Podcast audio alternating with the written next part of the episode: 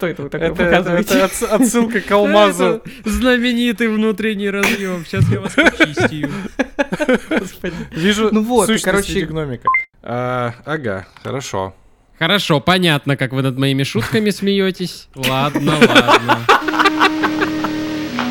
Follow the light. The light is your guide. I'm controller of planet.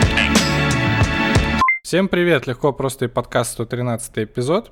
Ам, что, Серега, шутка? Нет? Лицо такое, губы как будто шутка, да? Я Да, да, да. Я просто типа, чтобы в кадре быть, чтобы не, за микрофону. Увидел мои губы впервые в подкасте и все. И разомлел. Спрячь обратно, а. Сережа, губы и золотой микрофон, да. Окей. А, Господи, какая же у нас тема сегодня? Как, как ее лучше назвать? Короче, мы решили поговорить про СДВГ. Нормальный Во-первых, заход. был запрос, во-вторых, Да-да-да, как Да, будто готовился э, специально. Так долго думал, отвлекался. какая предыстория? Не знаю никакой предыстории, но мне кажется, что СДВГ сейчас как будто биполярка несколько лет назад была. Ну, Новый ее достаточно часто просто... Ее часто диагностируют, вот, и интересно просто как-то поговорить о том, а, что это на самом деле такое, что делать, как с этим жить, и в гостях у нас Тимур Жабаров, наш друг, с которым мы много чего делаем, А, записывали кучу подкастов, и сейчас кучу всяких проектов классных, вот, и внезапно оказалось, что нет, Не, нет, прости, пожалуйста, это э, мне тут параллельно спрашивают, пойду ли я прямо сейчас есть, а я говорю нет, я буду разговаривать с Тимуром, Сережей и А. Олей. Вот, да. И, короче, тут оказалось, что Тимуру диагностировали эту историю, вот. Да, я прямо сейчас Да? в процессе нахожусь. э, Я сходил на одну клиническую диагностику. э, Мне подзадавали тучу вопросов, э, потом провели какое-то тестирование, и психиатр такой, ну, в общем, по всей картине похоже, что да, но тебе нужно второе мнение. Поэтому я вот сейчас в промежутке перед поиском второго, м, не в смысле поиском, а в смысле ожиданием встречи с другим психиатром для второго мнения. Ты- процесс еще и принятия в какой-то, наверное, в процессе. Принятие, в смысле, себя с СДВГ? Да. Слушай, у меня как-то по-другому это было, и я скорее, когда вообще узнал, что это бывает, не- не- знаешь, это так странно, я всегда про СДВГ думал как про какую-то штуку у детей, и я никак, ника- ну как бы, ну вот она у детей, но я же не деть, поэтому у меня нет СДВГ и быть не может. Меня же никогда не диагностировали. Ну как-то я даже, я слышал про СДВГ, знал про существование синдрома, но никак не примерял вообще симптомы на, на себя. А потом, в общем, в какой-то момент у меня, э, то ли мне жена какую-то статью подбросила, а потом на меня начали таргетироваться благословенные ролики в запрещенных разных сетях, э, и я их начал смотреть, а там прекрасные люди такие иронизируют над тем, как они не могут сосредоточиться, как они забывают вещи, имена людей, как у них наступают всякие разные кризисы. И я такой, воу-воу-воу, подожди, это примерно все про меня. Это что, это вот это вот значит СДВГ? И чем больше я, в общем, это смотрел, и как-то у меня происходило узнавание, в какой-то момент я такой, ну подождите, кажется, мне не надо заниматься самодиагностикой, а надо пойти и спросить у правильно обычных людей. Ну вот, и как бы правильно обычные люди сказали, что, судя по всему, по картине, которую я рассказываю, у меня оно есть. Офигеть. Потому что оно, собственно, так и диагностируется. То есть, типа, через э, анамнез, как мне объяснили, оно диагностируется, типа, через твой анамнез детский и, типа, через то, что с тобой происходит прямо здесь и сейчас. Мгм. Интересно. А можно давайте... А, Серег, да. Я просто хотел попросить Олю, ну, немножко рассказать про это, вот как, э, как человек, имеющий отношение к медицине, да. Вот. Серега, ну если у тебя есть шутка, А если не шутка? Не, если не шутка, не надо, мы тебя тут Ну, не, для, типа- шу- не для серьезных вещей приглашаем, давай. Мгм. Я вот этого. Давай так, что либо шути, И- либо уходи. по- подумай вот, прости, да, да. Серега, что, что, что? А, Ты просто когда сказал, что сейчас СДВГ у многих диагностируют, и я хотел сказать, что мне кажется, что диагностируют э, как бы у какого-то количества числа людей, но у большего количества числа людей это типа самодиагностика. Они такие, «О, это очень похоже как бы на меня, такие, значит у меня СДВГ, и такие, все, пошли, как бы, «Ты, блядь, чуваки, ну типа, это так не делается, наверное. Я очень хочу поддержать тебя, потому что психиатр мне сказал следующее, что, типа, с момента начала 2022, наверное, года или с конца пандемии э, у него прям повалили люди, которые такие типа, кажется, у меня СДВГ, диагностируйте, пожалуйста. И он сказал, что я букв... из этого вала, типа, буквально третий человек, которому он говорит, что, а у тебя, кажется, он действительно вот СДВГ. А у всех остальных, в общем, что-то другое, разное, непонятное, но не оно. А можно я сразу подвешу вопрос? Я помню, что Тимур спросил Олю. Ну, мне кажется, это просто важная штука. Я тоже помню. Я жду, я записываю, А да. Если... У Оли есть такая книжечка специальная, куда она записывает имена тех, кого нужно потом проклинать просто. Черная книжка, да, которая сжечь вас всех. Перебивающая. Так вот, а а я правильно понимаю, что СДВГ — это вот такая же штука, как, э, не знаю, перелом таза. Вот тебе говорят, да, ты правда сломал таз, но мы с этим сделать ничего не можем, просто, ну, как бы живи с этим. То есть, как бы э- это, ну, не какая-то история, знаешь, которую там, типа, как, как, как депрессию можно там скорректировать, там, как, как бы фарма или что-то. Это скорее констатация факта, типа, вот, да, у тебя вот так. То есть э, на этом наши полномочия все. Ну, с- старайся не делать вот так, потому что от этого ну, будет не здорово, а вот это будет тебе помогать. Или все-таки есть какая-то, ну, как бы, какие-то способы влияния на это? Это вопрос просто и к Тимуру, и Коле, я поэтому ворвался. Оля, пришло твое время. Ура, наконец-то. Не перебивайте меня, СДВГшники. Простите, нельзя так, конечно, говорить. Ни про каких больных. Оказывается, теперь нельзя говорить ни диабетики, ни алкоголики. В общем, никого нельзя называть э, применительно. Это неэтично. Считается, что человек, страдающий бла-бла-бла.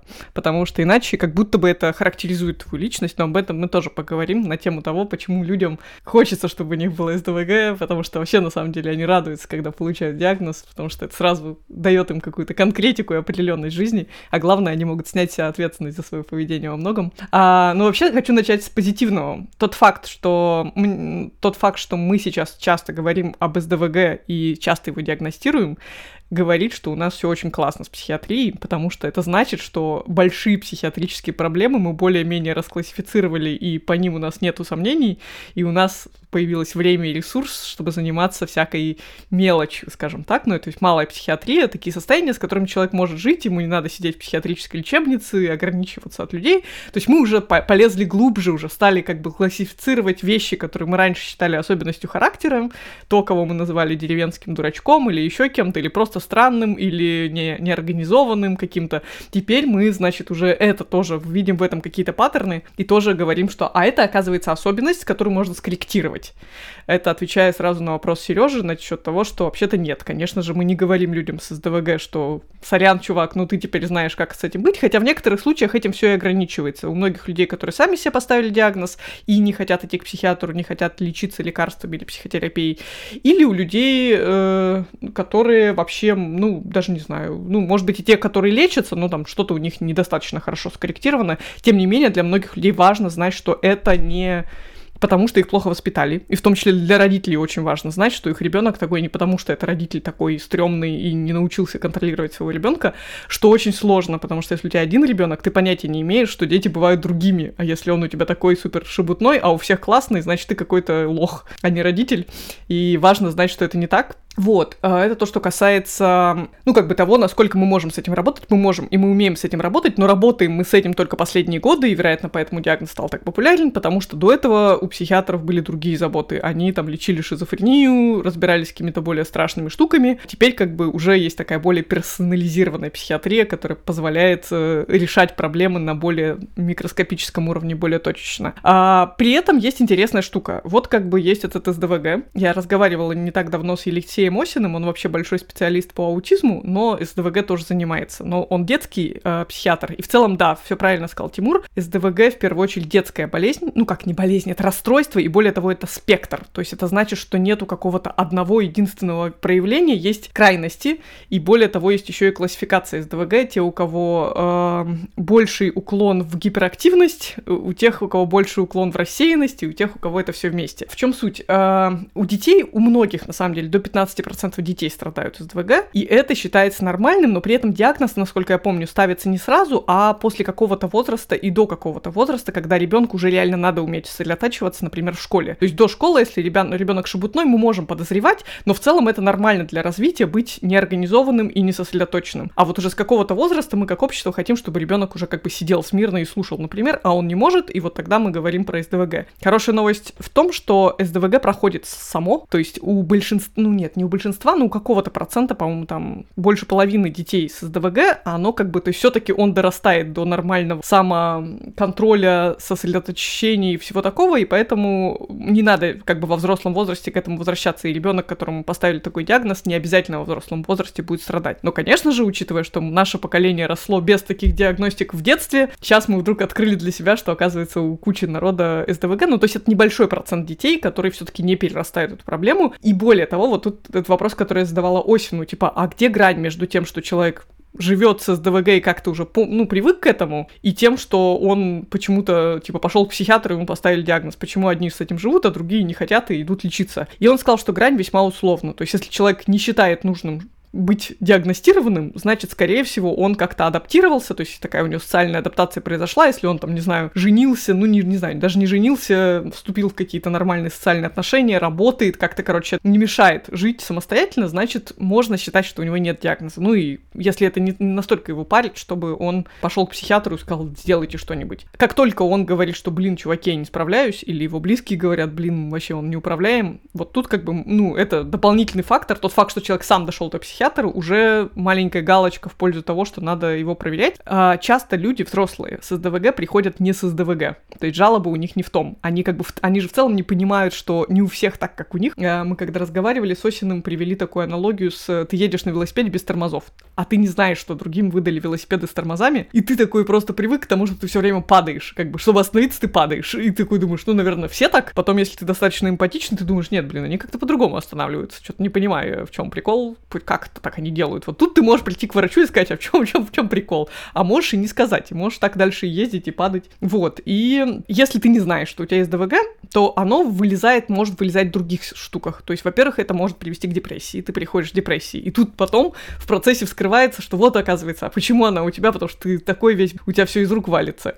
Или чаще всего приходит с тревожностью, то есть как бы с подозрением на тревожное расстройство. Я не могу спать, потому что я весь такой вот там, не знаю, перевозбужденный, или потому что я не могу отключить этот обезьяний мозг, все эти мысли меня атакуют, я хочу все за все хвататься, я ни хрена не успеваю. То есть человек приходит с другим, и то есть как бы СДВГ, поэтому это синдром, что мы не говорим, что это болезнь. Потому что, ну да, во-первых, ее вылечить полностью похоже, что невозможно, то есть все равно она у тебя останется. Ну ты либо будешь ее корректировать медикаментами, либо когнитивно-поведенческой психотерапией, а может вообще ничем не будешь корректировать. Короче, она будет с тобой, но ты можешь, да, научиться с ней жить, как бы сделать искусственный тормоз, приделать к своему велику, как-то это делать. Но, ну, тут вопрос просто в том, насколько оно тебе все осложняет. Поэтому, да, вот скользкий момент насчет того, а какой процент из нас, прочитав статью про СДВГ, скажет, что, о, блин, у меня и такое бывает, такое бывает, такое бывает. Ну, как бы у кого-то большой процент, у кого-то маленький, кого-то в детстве, не знаю, пиздили, и он после этого такой как бы боится э, рассосредоточиться, хотя на самом деле у него есть все предпосылки. Поэтому вот, вот такая история. Слушай, а с чем можно спутать? С чем можно спутать? Ну, вот если, да, если, например, вот есть такие симптомы, которые ты в себе находишь, что у тебя, например, там, э, что это? Это сложно концентрироваться, ты забываешь какие-то вещи из оперативной памяти, да? Да, все верно. Что и еще? да, и тебе, у тебя, как я поняла, я же как бы тоже не человек с СДВГ, поэтому, как мне тоже казалось какие-то моменты, а потом э, я разговаривала с человеком с СДВГ, он мне сказал такой симптом, который я поняла, что это вообще не про меня, что типа, когда он работает, ему нужно три монитора, и чтобы на одном шли какие-нибудь мультики, на втором еще что-нибудь. Короче, ему надо по максимуму загружать свой мозг, потому что если ему мало информации единомоментно, он, типа, он начинает отвлекаться, ерзать, он, короче, не может сидеть за компьютером и что-то делать. Ему надо, чтобы на него как бы со всех сторон вот так вот как бы что-то на него воздействовало, и чтобы его мозг, э, вот этот беспокойный, он был по полной как бы рассредоточен, и как раз за счет этого в этот момент он, ну, типа, настолько задействует все свои ресурсы, что у него не хватает еще ресурсов, чтобы отвлекаться на что-то третье. То есть лучше отвлекаться контролируемо, чем неконтролируемо. В этот момент я поняла, что, о, да.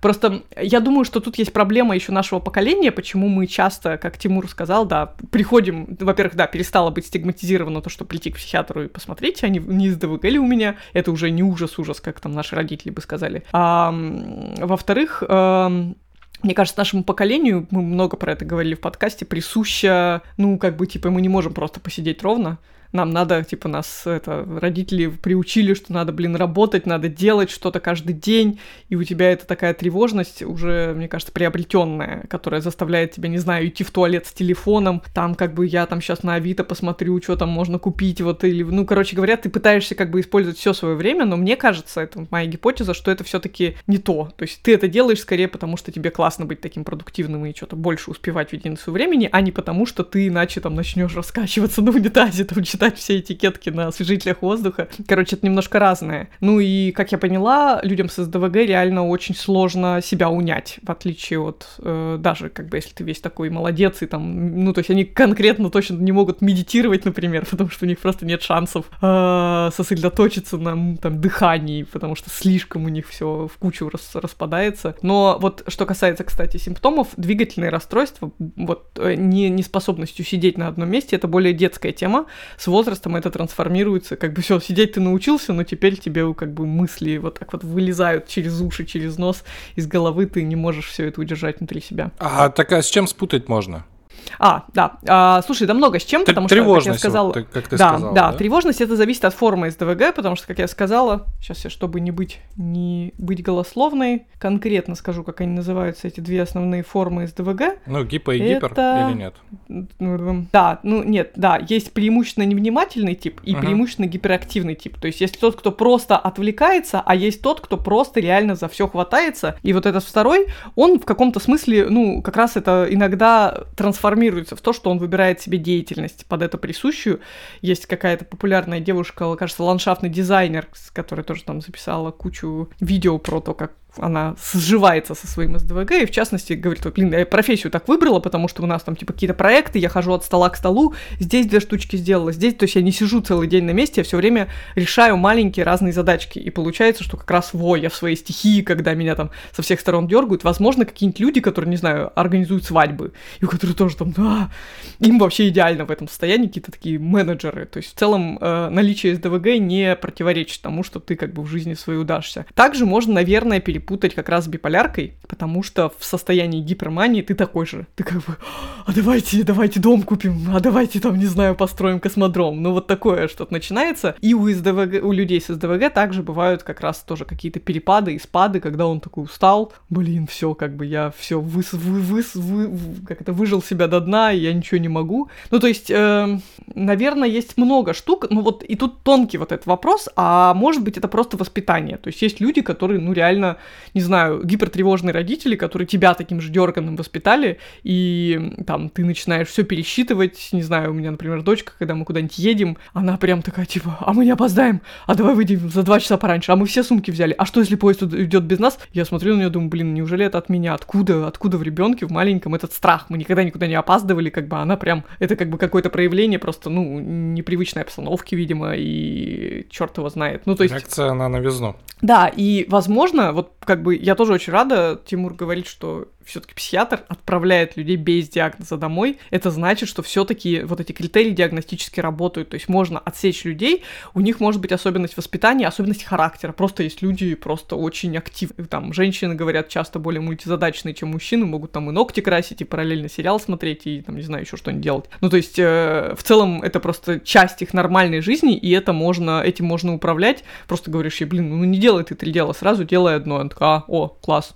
попробую, нормально классно, так правда стало гораздо легче. Ну, то есть, опять же, повторюсь, это спектр, поэтому мы никогда не можем четко сказать, вот в некоторых болезнях можем, а здесь не можем. То есть, если это, не знаю, шизофреническое какое-то шизотипическое расстройство, есть галлюцинации, то есть, либо есть, либо их нет. Тут ты точно говоришь, так, чувак, у тебя проблемы. А в случае с СДВГ тут как бы комбинация того, как давно это было, да, СДВГ никогда не появляется во взрослом возрасте, то есть не может такого быть, что в детстве ты был спокойным ребенком, и ты такой, ух, сейчас оторвусь, съехал от родителей, буду бешеным. А, ну, то есть такое, получается, что все все-таки есть комбинация факторов, которые позволяют психиатру поставить диагноз, и также комбинация факторов, которые может психиатру сказать, чувак, иди к психотерапевту, как бы тебе просто надо научиться с собой уживаться. Все это делается без всяких таблеток, без какого-то глубокого внедрения. И мне кажется, люди немножко обламываются, потому что как бы это обратно перекладывает на тебя ответственность за то, что ты такой невнимательный, типа, чувак, просто ставь будильник, вставай вовремя.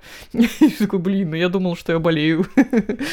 Прикольно, э, психиатр говорит, что сказал, что э, когда приходят дети с СДВГ, то вопросов по поводу наличия у них диагноза, э, ну, как бы, они отпадают примерно типа на третьей или пятой минуте нахождение родителя с ребенком в комнате, ну, в кабинете. Потому что, типа, после, кабинет, после такого ребенка кабинет надо просто заново собирать целиком. Угу. Да, я слышал тоже от педиатров, от педиатров такое, что, типа, что он перетрогал все предметы в комнате. Э, и да, действительно, тоже они же говорят, это, по-моему, у Бутрия было. У Бутрия было. Да, да, что, типа, что есть двое детей в семье, и одна девочка спокойненькая сидит там в чулочках, в белых гольфиках, и там, как бы, а второй ребенок, он погуляет за дверью, лучше, как бы, его сюда не запускать. И то тоже как бы это люди, дети одних родителей, не может быть такого, что этого, значит, они воспитали послушным, а этого нет. Но в целом интересно, потому что, как я вижу, то, тот самый факт, что часто это лидеры мнений, которые нам признаются сейчас, что у них СДВГ, говорит о том, что как будто бы в этом что-то есть, как будто это, наоборот, помогает ужиться с современным бешеным миром, с кучей информации, то есть этому человеку как бы бесконечно скроллить ленту Инстаграма, там, простите, пожалуйста, запрещенной в России соцсети, и э, там получать кучу разнонаправленной информации в единицу времени ему классно. То есть он как раз этого своего бешеного, бездонного демона внутреннего кормит этой информацией.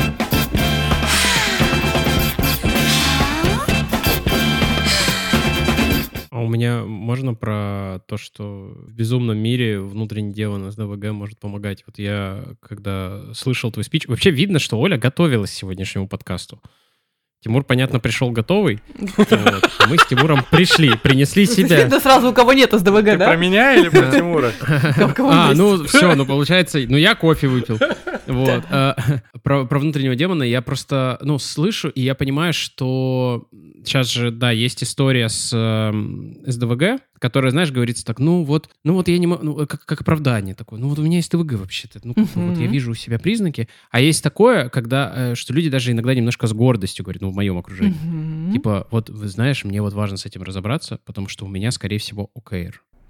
Вот. И это, знаешь, обратная, типа, сторона, когда люди такие, типа, нет, это не я тут душный и доебался до тебя. Вообще-то у меня ОКР. Мне важно это моя болезнь. разобраться. Mm-hmm. И я абсолютно точно знаю, что вот есть, типа, какие-то классные и успешные в определенных профессиях люди, которые их ОКР — это их, как бы, внутренний другой демон, который помогает им эту херню разруливать. То есть и они такие, типа, вот это, и это их какая-то суперсила и топливо, которое помогает им, ну, типа, в их профессии быть, э, ну, как бы, в том числе а, успешным. Вот. А, и мы собирались, конечно, поговорить про СДВГ, но я тут понял, что есть еще вот вторая грань, второй случай.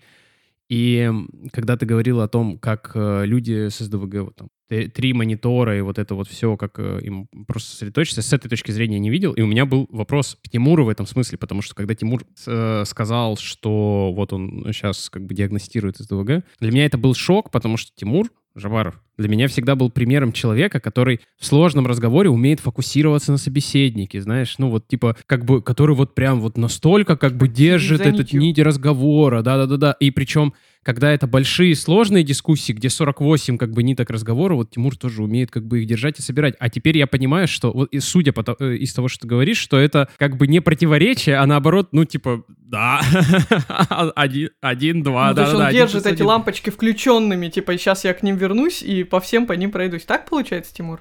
Тимур, прокомментируй. Да, ровно так. Вау. Это прям ровно, ровно такая история.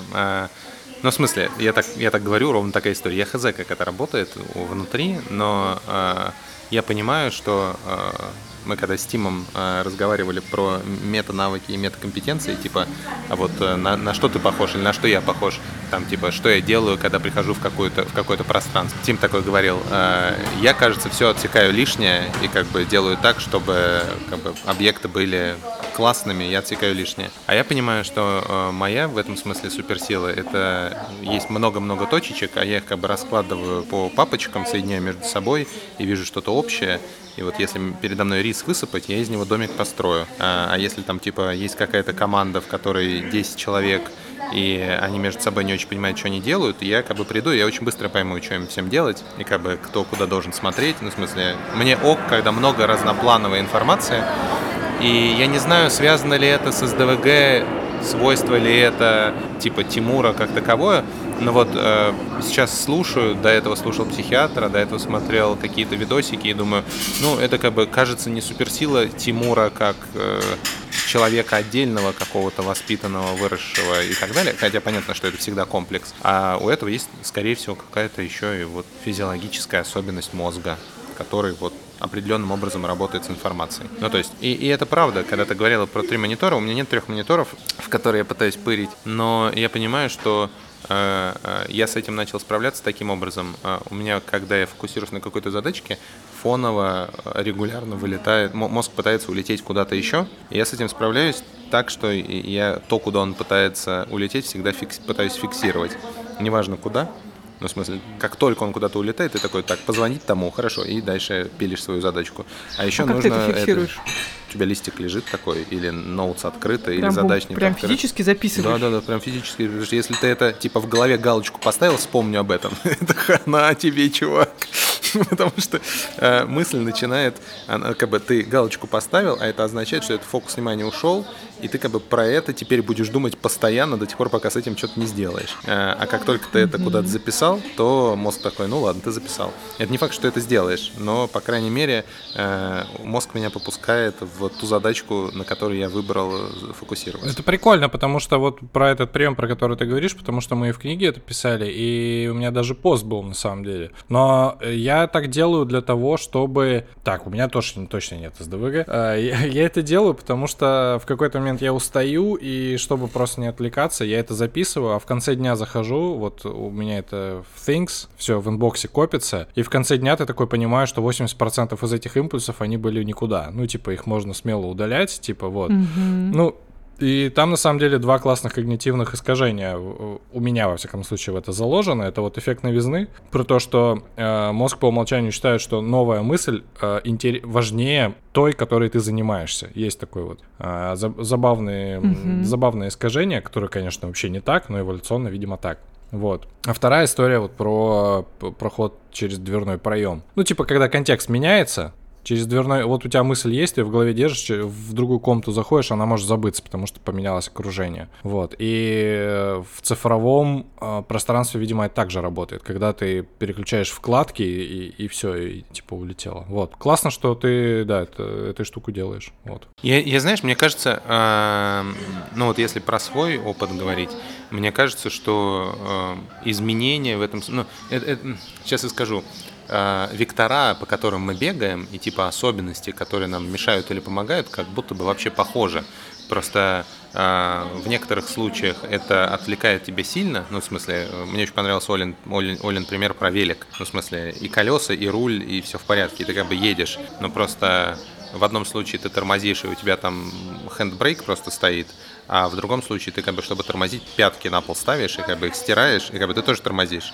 Но как бы способ торможения сильно другой. То есть тормоз нужен, записывать нужно, и я убежден, что как бы любому человеку будет помогать фиксировать свои мысли, и как бы inbox is getting things done никуда не делся, ну в смысле он полезен здесь вероятность э, того, сотрешь ты пятый. Серег, разъеб, у меня разъеб небольшой был. Я хотел, точнее... Ну давай, давай, давай. Точнее, фальстарт, фальстарт. Я хотел разъебаться, но уже типа время ушло. Просто Оля, когда рассказывала про прием с велосипедом, я вспомнил, как я в детстве реально с горки ехал и два раза типа тормозил вот так. Я просто еду такой, а тормоза типа не работают. И вот лучшее решение было руль вправо. Ну, не лучшее, конечно. Ну, правильно, вправо же в обочину, да? Ну, куда-то там в елку в какую-то залетел, да. Вот, угу. да. Фальстарт. Слушайте, а у меня вопрос, пока не... У меня еще вопрос есть к Тимуру насчет того, как он пошел к... Зачем пошел к психиатру, но вначале вопрос ко второму Тимуру насчет вот этих списков. А, и в целом я тоже страдаю от проблемы, что, ну, у меня вот как бы зудит в голове, если у меня какая-то совершенно идиотская херня, да, мне там хочется что-то купить, и это вообще не срочно, но я так думаю об этом, что вот кажется, что пока я не куплю и не закажу какую-нибудь фигню, не знаю, измеритель кислотности почвы, то я просто не могу вообще как бы заняться ничем больше. И казалось бы, вот что ты записываешь, да, потом в конце дня смотришь, до половины фигня. А это в долгосрочной перспективе приучает тебя. Ты, ты можешь как бы организовать и научить себя на основе этого опыта, что как бы быстро выбрасывать эти навязчивые, бессмысленные мысли из головы, или все равно страдаешь? Слушай, здесь на самом деле у меня есть две гипотезы. Первая это история усталость. Это просто сигнал на самом деле того, что ты устал. То, что, то, да, что, да, я тоже это замечала. то, что тебе надо... Начинаешь вот это вот Да. как бы что-то сделать.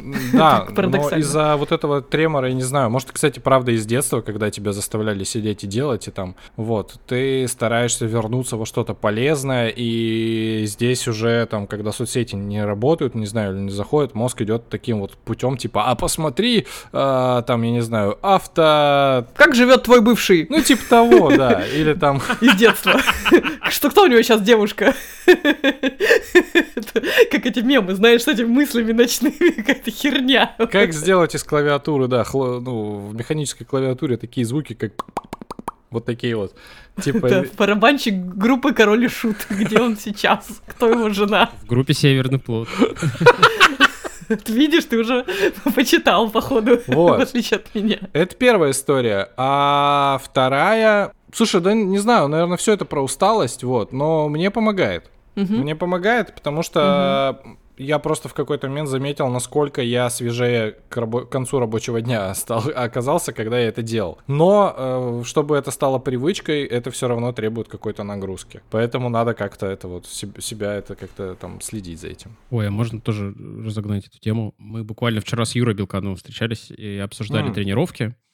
И, ну, как бы свое отношение как бы, к тренировкам. И я ему, ну, вот рассказываю, говорю, вот тут, типа, э, рассказывал про свой опыт, когда я пошел в зал еще, ну, как бы с э, вообще минимальным количеством углеводов, и потом мне походы в зал помогли увеличить количество углеводов, и как это вообще влияет на состояние. Ну, то есть, типа, что раз у тебя там спустя три года появляются углеводы, у тебя там гликоген какой-то, еще что-то, плюс тренировочный какой-то прогресс. И он сказал, А за «Блин, яйца тебя трогали в какой момент?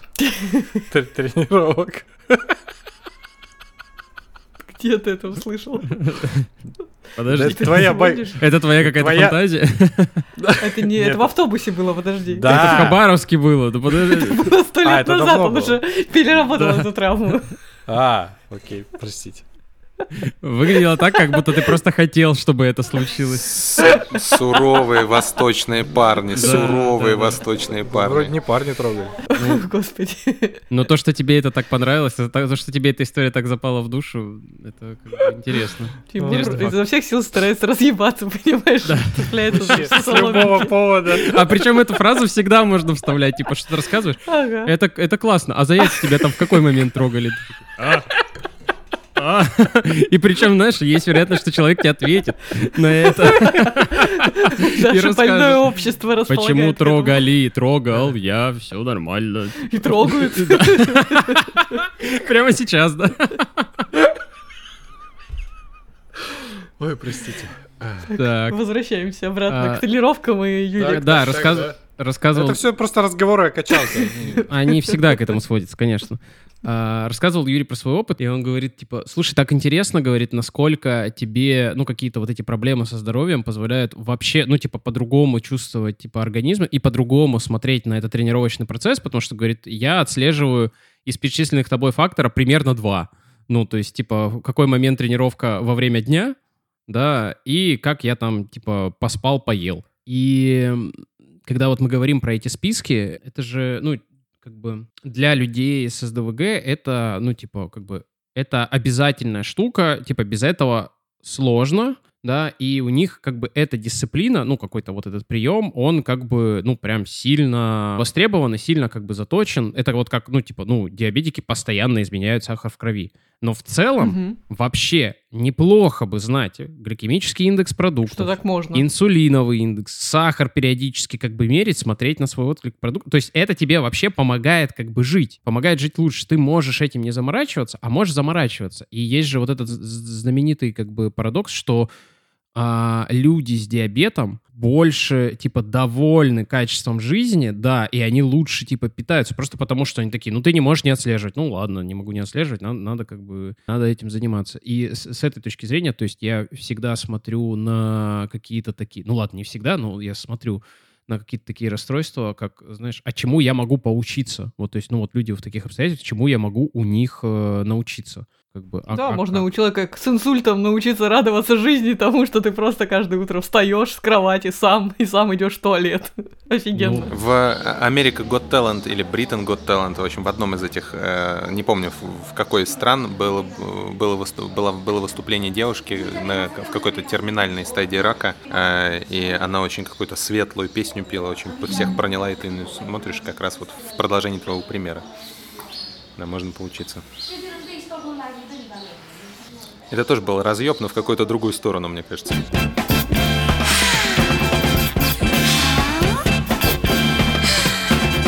Тимур, так расскажи, а почему ты, что тебя привело так к психиатру? Что тебе жить-то мешало с твоим потенциальным СДВГ?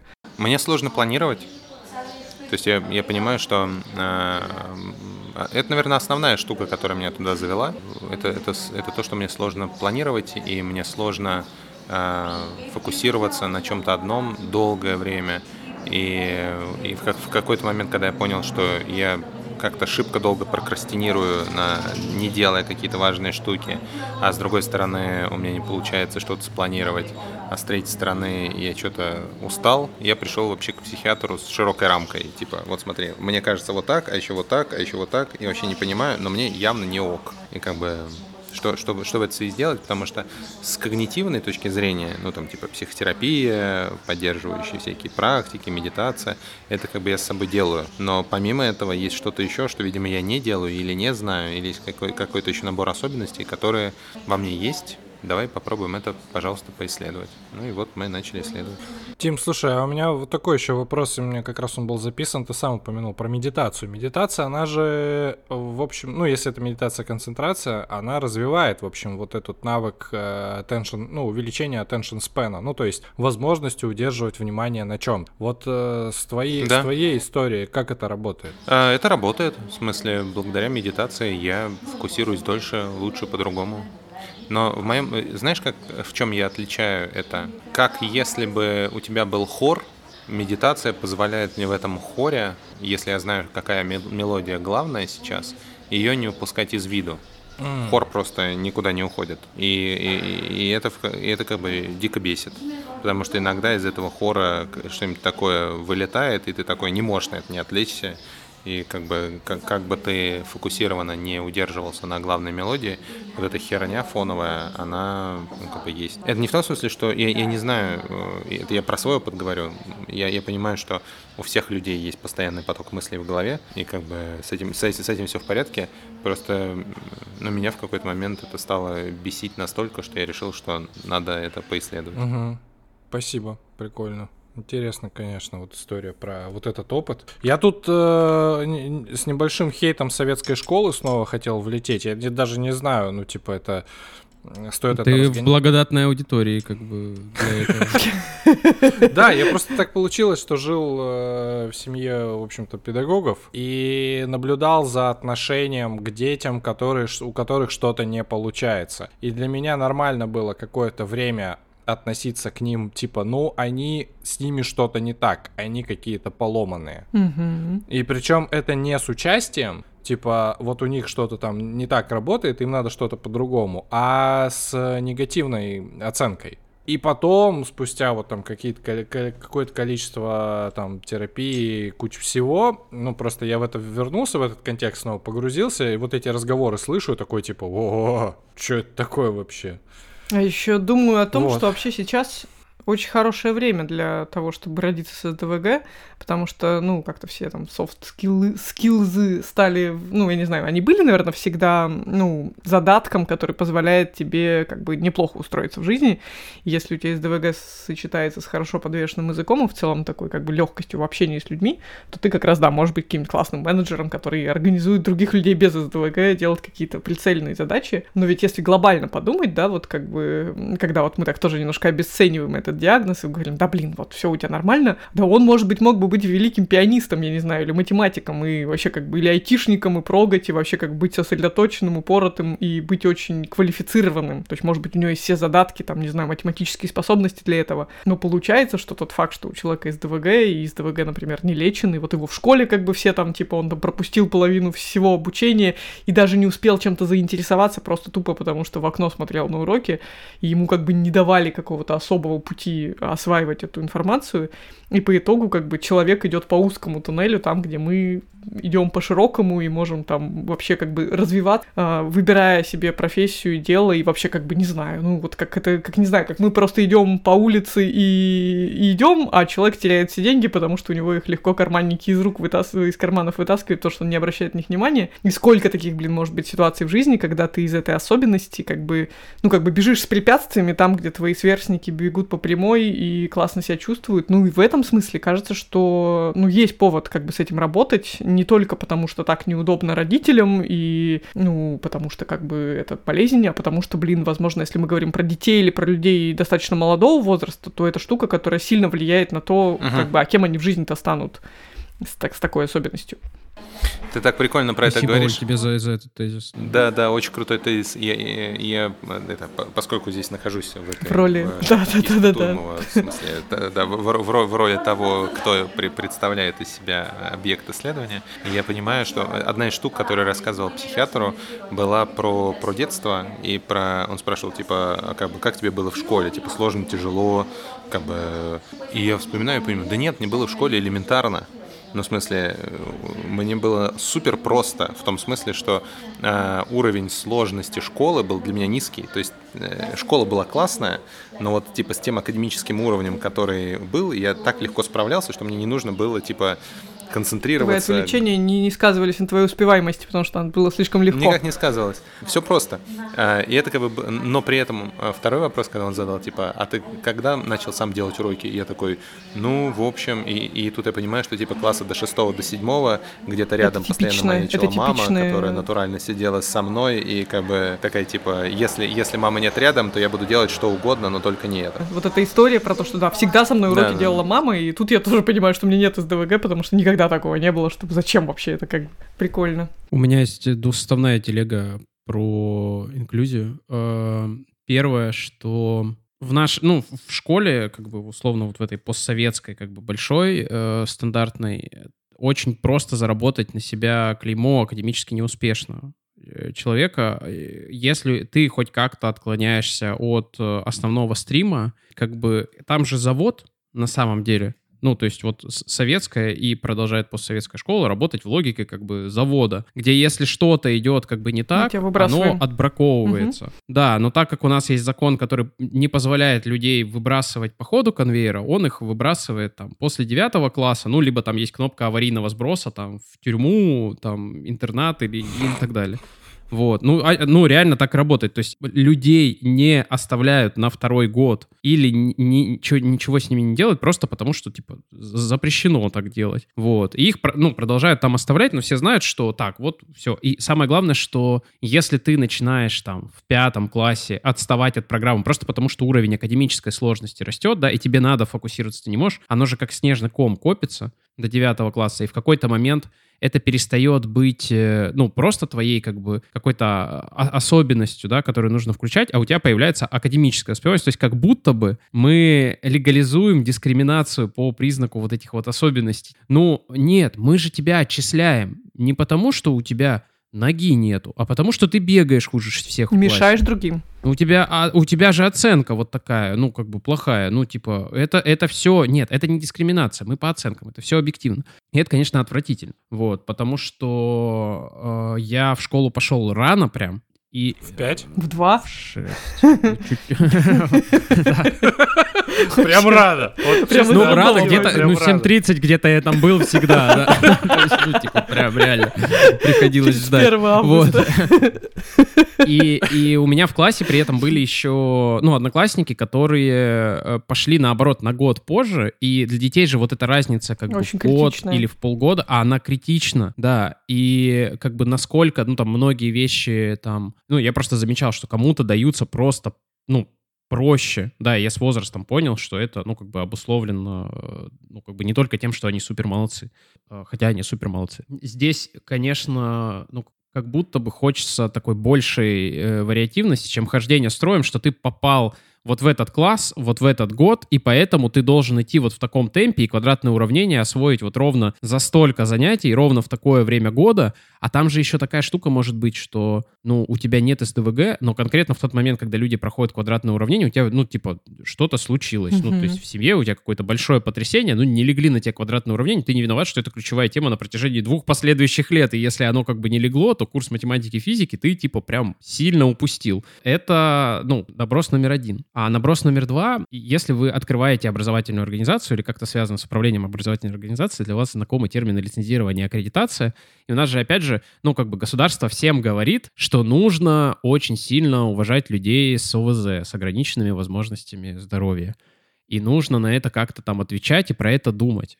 Только забывают они уточнить, как. А, ну, не-не-не, а это же, э, это, ну, э, там же, там, вообще там рамка очень гуманистическая. Они говорят, слушайте, у всех людей с ОВЗ свои собственные потребности, поэтому вам нужно изучить, а, какие потребности конкретно у ваших учеников, и адаптировать программы, и условия, и, на- ну, и отчитаться нам, как вы отвечаете на эти запросы. И как стандартная российская административно-бюрократическая логика на это реагирует. И это абсолютно легальный ответ. Пишешь, ну, как бы в соответствующем разделе, что в нашей школе людей с ОВЗ нет. И я всегда на это смотрю, ну, как бы, с одной стороны, ну, я понимаю, что, ну, лицензионное требование, ну, вот, вот такое, да, надо написать и, как бы сказать, все, нет адаптировано. А с другой стороны, когда внутри школы, внутри образовательной организации, внутри университета, да, я это вот сейчас со всей ответственностью говорю, внутри университета у тебя появляется человек с ОВЗ, как бы его вызывают куда-нибудь в деканат и говорят, вы же понимаете, в нашем университете людей с ОВЗ нет, поэтому давайте вы как бы будете очень подпольным ОВЗшником, как это называется. Ну, то есть мы с вами как-то договоримся, но вы формально как бы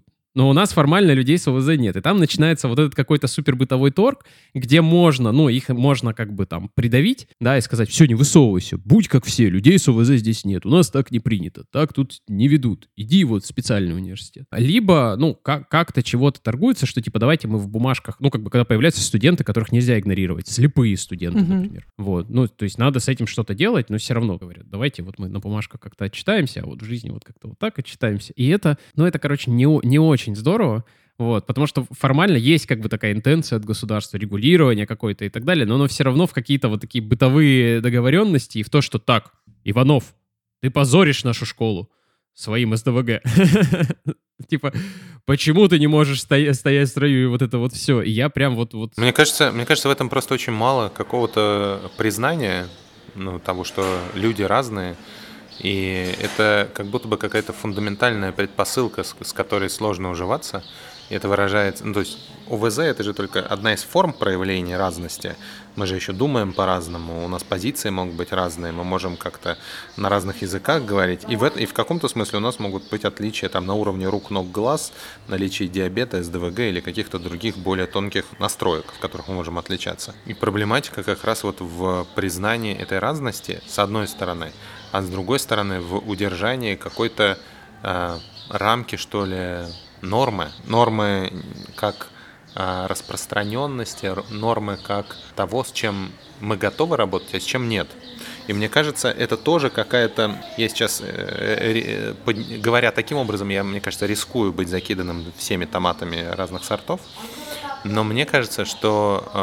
э, Инклюзивно. а? Разные сорта. Абсолютно, абсолютно. Я, я стараюсь, да. Но не всегда получается.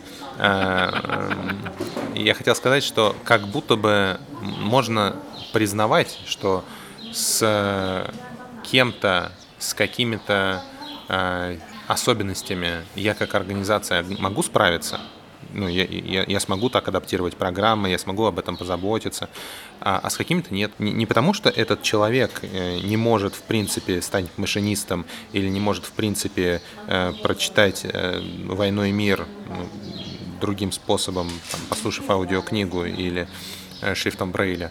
Э, и, ну, просто я с этим не справляюсь. Я, я не смогу. Ну, и это ок, наверное. Важно ведь, чтобы кто-то кто смог.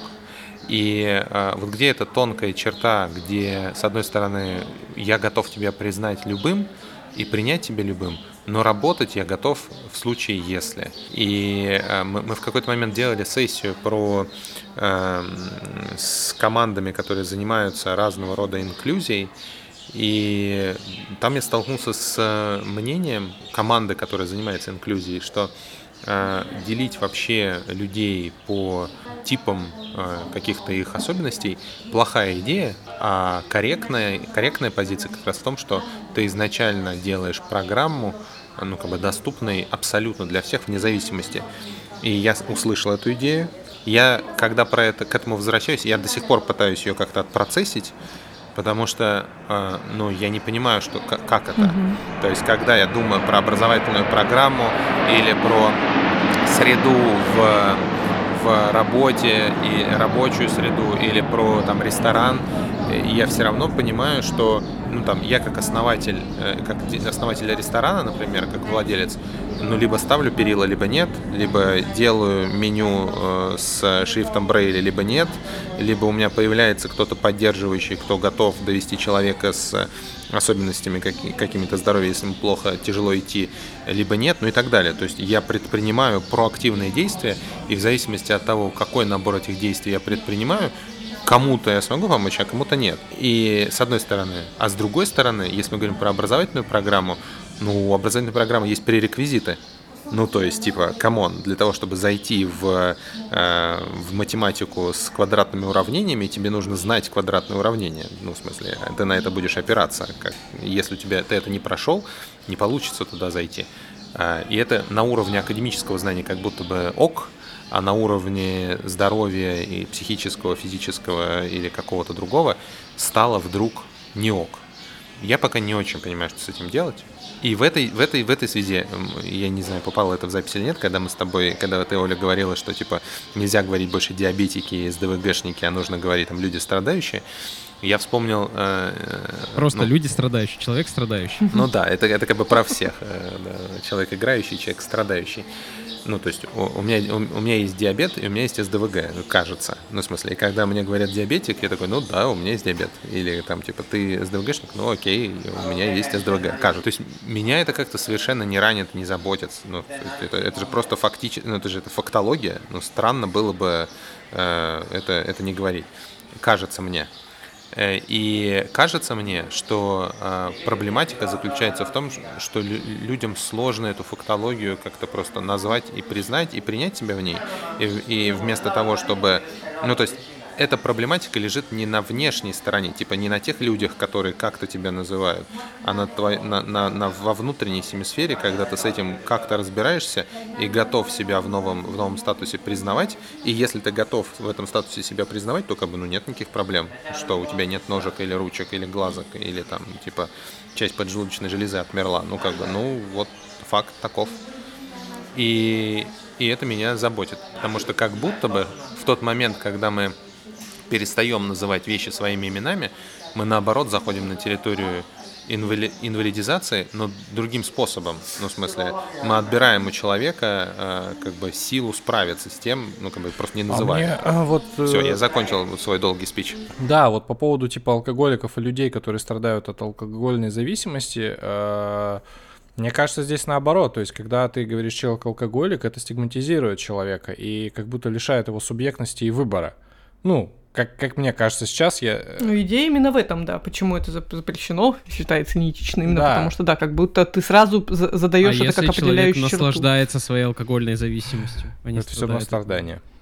Кстати, э, очень часто люди с СДВГ, ну это абсолютно точно, люди в группе риска любых э, наркотических, в том числе алкогольной зависимости, потому что это способы изменить сознание, часто придавиться, например, и перестать суетиться потому что как бы ты такой выпил и расслабился. Вот, честно говоря, в этот момент я задумалась, не из ДВГ ли у меня, потому что как раз я часто ну, для меня это важная мотивация употребления алкоголя, а, потому что у меня мой беспокойный мозг успокаивается. У меня, знаете, как будто почистили, ну, то есть меня так затормозили, что я не могу быстро думать. А медленно думая об одном, о чем-то, так пережевывая эту мысль, это классно. И вот что это вы такое Это, показываете? это отс- отсылка к алмазу. Это знаменитый внутренний разъем. Сейчас я вас почистию. Господи. Вижу Ну вот, короче, гномика. Это как обратная реакция на да, кофеин. ну, в смысле, у меня, у меня жена Да, всегда да, удивлялась, это типа, антикофеин. как, ты можешь, как ты можешь, типа, пить кофе на ночь? Я такой, ну, выпил и заснул, и нормально. Интересно, кстати, я слышала о том, что при СДВГ как раз кофе может просто еще более А, и- усугубить и- симптомы, да? Ну, может, но Или нет? реакция я, на кофе я слышал про две другим. как раз реакции. Что, типа, А, есть... что э, концентрацию есть- можно есть- увеличить, бустнуть.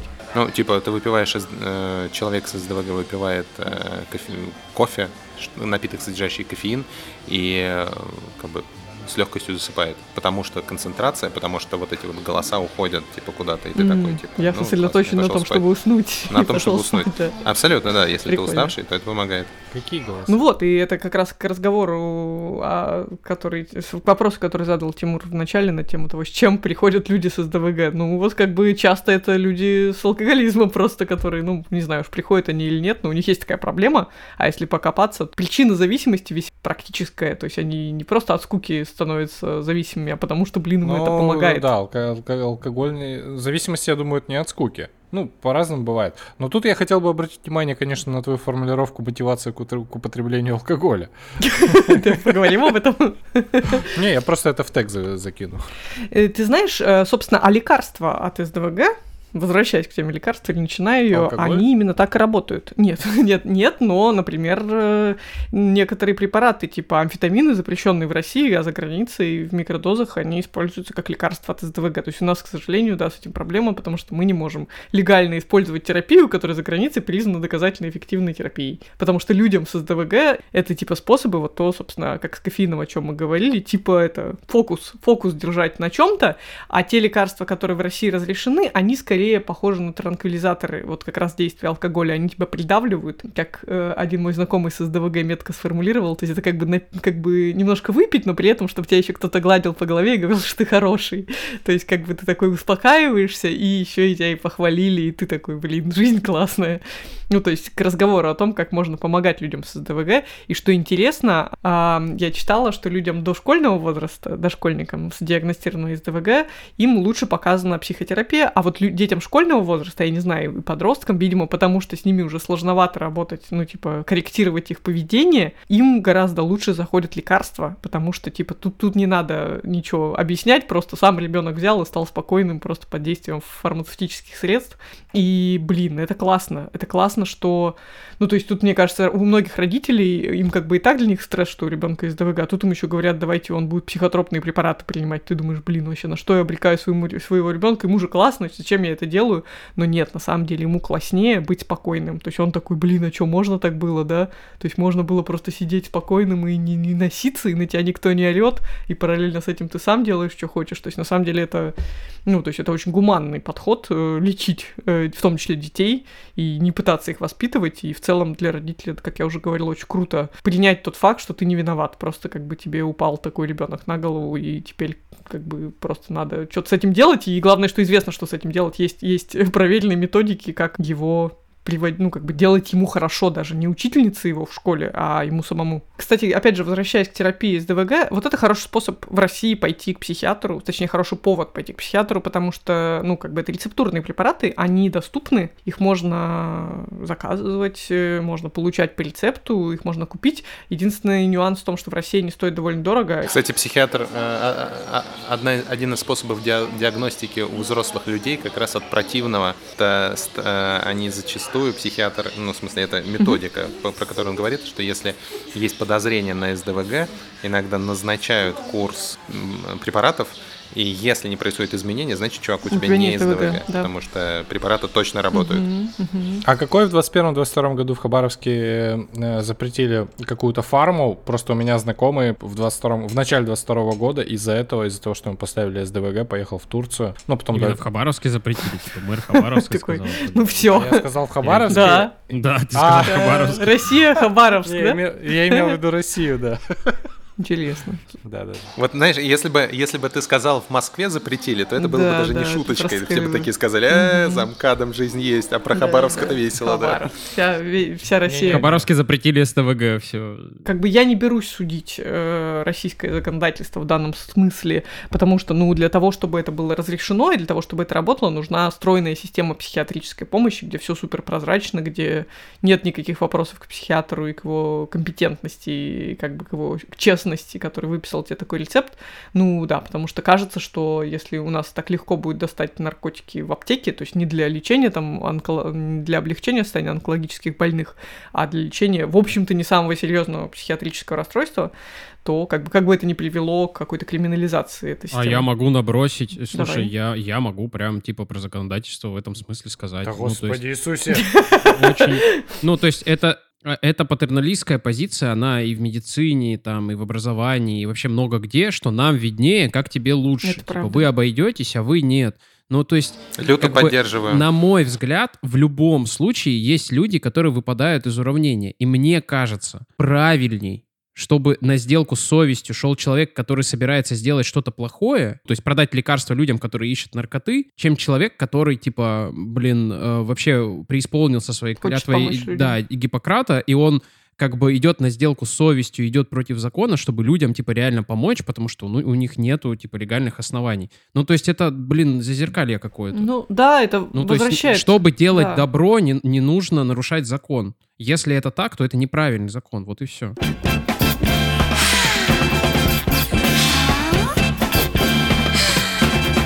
Это возвращает нас к разговору про образование. Вот как бы, да, я, честно говоря, никогда не интересовалась этой темой. Вот мне интересно за границей, как бы, э, в каких-то прогрессивных странах, где все уже давно там признано, вот, как бы надо детей с СДВГ как-то, может быть, по-другому учить. И вот, и опять же, это инклюзия или нужен класс детей с СДВГ, там, не знаю, 25 преподавательниц, которые, где все дети ведут себя абсолютно одинаково, все бесятся, все не могут сосредоточиться, у них уроки, там, не знаю, по 10 минут. Э, ну, то есть, кажется, что это, возможно, было бы эффективно учить детей так, чтобы, не знаю, в как- какую-то другую программу им разработать, чтобы дети без СДВГ, наоборот, не отвлекались на них и учились в другом классе. Черт его знает. Может быть, какие-то предметы... Так дайте выбор. В этом же и штука, что дайте выбор. Пусть родитель или ребенок, ну, типа, даже если, ну, как бы не может квалифицированно выбрать, ну, как бы мы по факту, ну, давайте вот по-честному, либо как бы изолируем людей с определенными особенностями, чтобы для них создать благоприятную, да, среду, помещаем их в пузырь, такой оазис, либо как-то их там интегрируем, да, при том, что это больно и для окружающих, и для него. Мгм. Ну, как бы, если они квалифицированно не могут ответить на этот вопрос, а большинство родителей не могут ответить на этот вопрос, потому что они, блин, не, не специалисты вообще в этом. Дайте возможность попробовать и так, и так.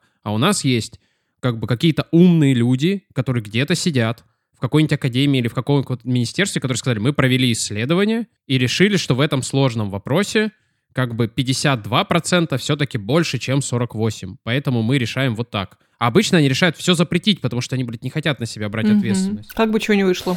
И при этом надо помнить, что в Штатах какой-то бесконечный процент э, подростков сидит на таблетосах от СДВГ.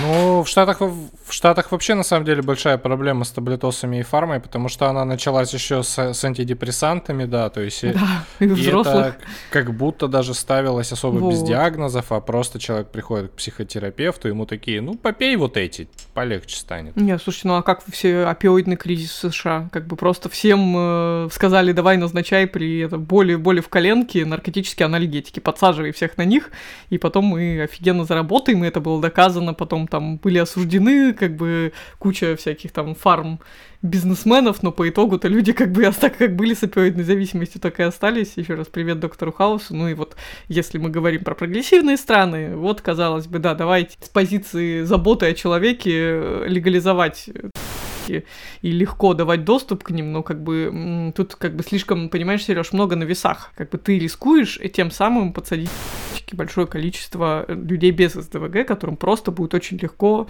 в каком-нибудь платном боте в Телеграме их себе заказать благодаря этому. Просто потому, что у нас все так устроено. Слушай, ну тут такая штука, с этим можно работать с помощью регулирования. Ну, то есть есть как бы, ну, там могут быть ну, специальные... Ты не можешь отвечать сейчас, за регулирование сейчас, я, всех я расскажу. Да, да, да, все, все так. Но как бы этим можно там регулирование, могут быть какие-то там надзорные службы. И самое главное, самое мое любимое, что может быть просвещение, образование. Ну, то есть из-за того, что... Э, как вот давайте простой пример. Он очень понятный. Давайте даже не будем говорить про легализацию марихуаны у нас есть алкоголь и смартфоны. Они полностью разрешены.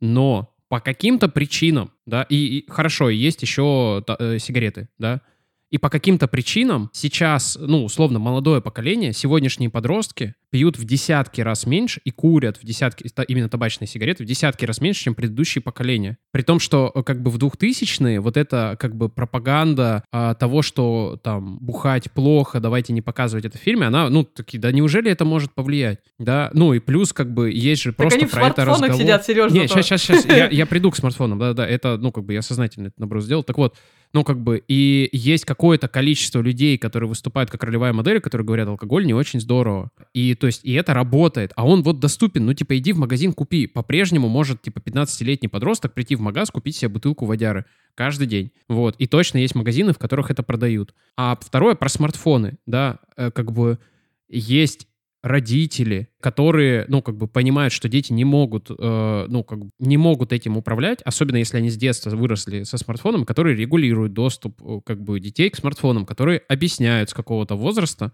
да, что можно весь день сидеть в ТикТоке, а можно этого не делать. Ну, то есть нужно не запрещать в школу приносить смартфоны, хотя это очень действенный метод да, а, наверное, ну как-то тоньше объяснять. И понятно, что кто-то будет выпадать из уравнения. Не может быть системы, в которой все как бы идут строем. Если все идут строем, значит, кого-то как бы отрезало и выкинуло куда-то в пропасть. В- вот я за что. Ну, то есть, как бы это, это патернализм. Типа, э, какие-то вот люди, вот там, знаешь, мы сидим в министерских кабинетах, смотрим вниз, а они там копошатся со своими детьми, они же не смышленные, они не разберутся. Поэтому мы им запретим, как бы чего не вышло. Ну, просто получается, что у, у родителей детей с СДВГ и, видимо, у взрослых людей с СДВГ э, единственный вариант в этой ситуации обеспечить себе классное качество жизни — это переехать в другую страну, где более прогрессивное законодательство, где более прогрессивные нормы общества, и где есть специальные классы или не специальные классы, а какие-то какие-то штуки, где есть лекарств, какая-то более, более понимающая среда, ну, то есть в зависимости от тяжести диагноза ты вот можешь как бы решить это путем просто смены среды обитания.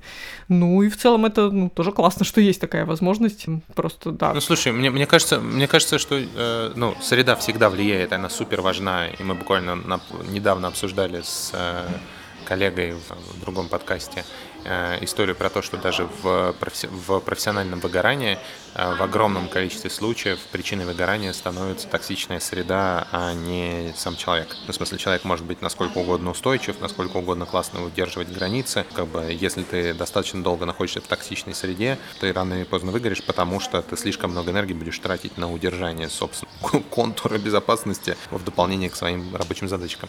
И с э, СДЛГ и с другими диагнозами ровно так же. Просто мне кажется, что это, с одной стороны, можно менеджерить в многих случаях. В каком-то... То есть мне кажется, что доля просто кейсов, в которых нужно э, брать и куда-то уезжать, ну, прям не, не такая большая. Но это моя гипотеза, конечно же, немножко голословная. А можно я тут наброшу? Это, знаешь, это как будто бы мой наброс был в, в патернализм. И в очень... Ну, то есть я здесь без иллюзий, что вот, вот в России плохо, а вот где-то хорошо но это как будто бы позволяет выбрать патерналистский режим, который как бы твоим потребностям удовлетворяет. Вот типа конкретно вот здесь позиция такая, а здесь флюгер в другую сторону, поедем туда, потому что вот это мне там не мешает, да, а вот это, ну типа наоборот помогает. Но как бы это а я не хочу никуда уезжать. хочу здесь. Типа, вот как бы, а можно и не уезжать, можно, и как бы, да. и как, как-то обсудить эти правила. Другое, другое дело, что у нас, ну, как бы с, с механизмами даже не то что изменения, а обсуж... обсуждение, обсуждение стало этого стало плохо. То есть давайте так, я не буду называть сейчас заведение, в котором это происходило, но это университет, в котором преподаватель хотел... Это вообще... Это комбо. Я не знаю, как это произошло, это анекдот реально. В котором преподаватель э, сказал, что я не поставлю как бы вам зачет и вас отчислю, а, двум студентам. Мгм. Еврею, который в шаббат отказался приходить на его лекции, и мусульманину, который во время Рамадана на задних партах как бы э, молился. Ну, это вот нарочно не придумаешь. Это вот, это все происходит вот в одно время. Ну, Прости, это так смешно, что это просто... Это везде. Ну, типа, как это вообще? А, а это все поточная аудитория, в которой сидит 120 рыл, как бы, и на это смотрит. Вот. Ну и понятно, что этот, как бы, случай тоже там разрулили. Вот. Я, честно, не помню, там, уволили этого преподавателя или нет. Воспитательную беседу, воспитательную беседу с ним точно провели. Но, как бы, даже механизма обсуждения, да, такого, таких случаев вообще, вот даже, вот, ну, а это же, ну, мы же понимаем, что, ну, это пиздец. Ну, типа, если про СДВГ там еще, может, какая-то дискуссия будет, вот мы даже тут сейчас дискутируем. Но в таких случаях, ну, это... Что? Что? О чем ты говоришь вообще? Алло. Вот. Да- Даже, вот, даже про такое мы не можем говорить. Даже не про спорные моменты. А тут, ну, как бы... Ой, ой, все, сердечко общем, болит. Толерантности нам всем и, спосо... и договороспособности. Вот Знаете, что. какая еще грустная мысль? Ну вот да, получается, что, ну, у меня как-то шевелилась как-то формулировка из разряда, что не то, чтобы Россия страна для сильных, но как бы да, кажется, ну, в некоторых странах с неустойчивой вообще систем, с неустойчивыми или наоборот слишком устойчивыми системами, плохо регулируемыми или наоборот вообще там нерегулируемыми. Ну, типа реально выживают только те, у кого есть ресурс для этого. Там у тебя здоровые дети, ты сам психически здоров, как бы у вас там какое-то очень крепкое положение в обществе, классное образование, короче, вы, ну, как бы можете взять от системы все и можете что-то в ней менять и жить, как бы у вас есть как бы устойчивость, вы не в уязвимом положении, вы как бы там, не знаю, у вас нет каких-то грешков в прошлом, вы не интересуетесь политикой, и поэтому вас как бы это как-то не как будто бы не затрагивает. Короче, как бы нужно комбо, но проблема в том, что, ну, чаще всего какое-то прогрессивное изменение в обществе, они совершаются как раз по личному запросу, типа там вот у министра образования родился ребенок с СДВГ, и он такой, блин, ну, ну, нужно в школах все менять. А как бы откуда он возьмется такой человек, если, блин, э, ну как бы да, получается, что этим людям приходится, они как бы вытесняются из общества просто тем, что общество некомфортно для них и нетерпимо, да, вот к этим отклонениям. А ведь СДВГ это просто фигня какая-то. СДВГ это там не расстройство аутистического спектра, не тяжелое психиатрическое расстройство, с которым вообще как бы на улицу страшно выйти. Короче, тут прям есть над чем работать. Ну, мне хочется, мне хочется здесь это э, э, только последнее накинуть, что поскольку мы родом из одной страны, живем большую часть времени в ней, и мы больше про нее просто знаем. И как хороших штук, штукенций, так и того говни- той говнины, которая происходит. Погружаясь постепенно в, там, в быт, культуру, контексты, привычки разных других стран, ты очень быстро на- натыкаешься на тучу говна другого, не меньшего, просто другого. И в этом смысле э, любопытство заключается в том, что, э, как это ни странно, когда ты вырастаешь в какой-то среде, ты отращиваешь мышцы, там, не знаю, органы дыхания, органы чувств, где-то у тебя они не имеют, а где-то наоборот обостряются, которые именно к этой среде тебя готовят. Потому что как только ты сталкиваешься с американской бюрократией, ты просто нахрен все проклинаешь. Просто Банковская что, блядь, система, да. Что вообще происходит? Это просто невозможно так жить. Но всем норм. Сдохни нахрен. Ну, в смысле, это невозможно. Или когда ты э, приезжаешь в какую-то страну, а там как бы после четырех все такие, типа, что, работать надо? Нет, не надо работать. Ну, как бы все в порядке. Но при этом как бы суицидов меньше. Ну, а с другой стороны, налоги 60%. А с третьей стороны, как бы, не дай бог, ты на соседа странно посмотришь, и как бы там ты хрен уживешься. И ты вот на это смотришь и такой, да, Здесь как будто бы правда вопрос, какой этот пазл из разных ра- разно- ра- вот этих вот э, бегунков тонких настроек э, среды, что для тебя э, более привлекательно, более важно, э, на что у тебя есть отклик, на что у тебя есть запрос, чем ты готов мириться, что у тебя вызывает такую отрыжку, что надо сбежать, ну и так далее. Мне это напоминает, э, знаете, простая нетривиальная задачка. Вот мне нужна программа для ландшафтного дизайна.